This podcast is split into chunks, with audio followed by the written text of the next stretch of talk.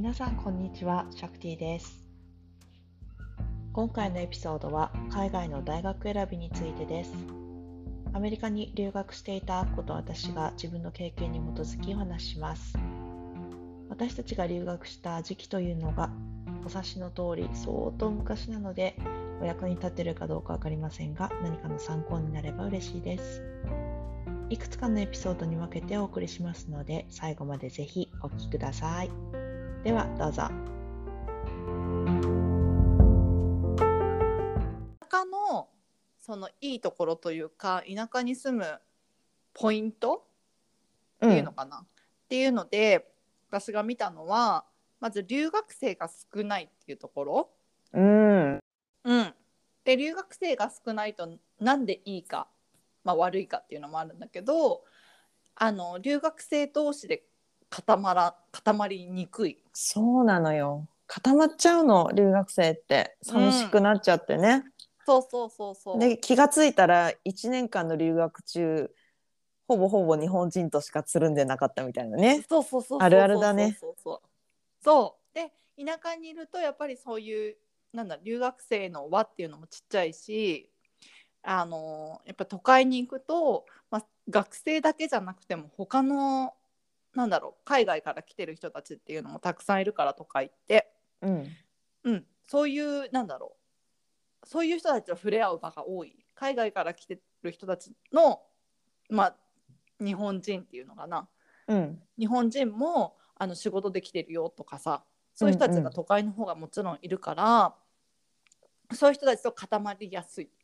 うん。うん、で田舎の方がやっぱりそういう人たちが少ないからアメリカ人と触れ合う機会が多いよっていう風なことが書いてあってうん。あ私はやっぱりアメリカ行くんだったらあの現地の人たちと触れ合いたいみたいな。うん。うん。そういうのが欲望があったからあじゃあそっちに行こうって言っても私は初めから田舎の方に行こうって思ってたのね。うん。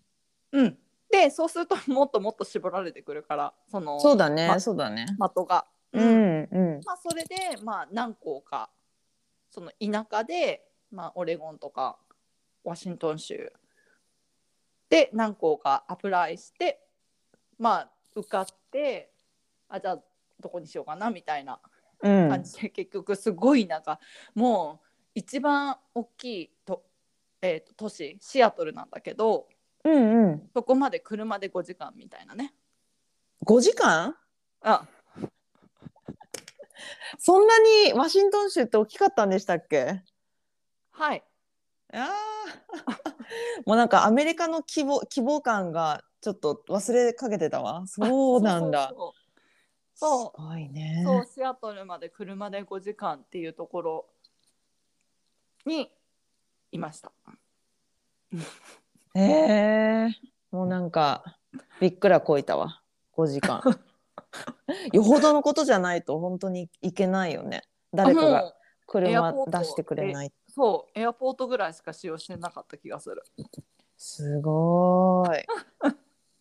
いやあのリスナーさんの中でもし海外に留学した経験がないっていう方にあのうん補足なんだけれども、あのアメリカの大学って入学する時から自分の専攻を決めなくてもよくってあの入ってから、まあ、す自分が興味が出てきたなっていう専攻を2年生とかからかな、うん。だったっけ？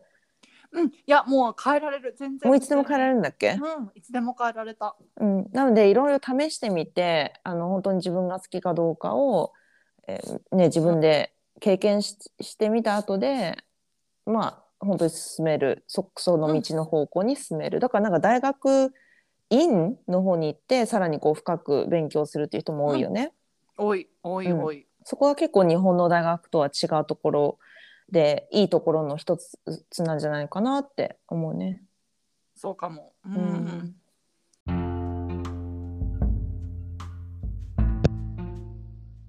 この続きは次回のエピソードになります。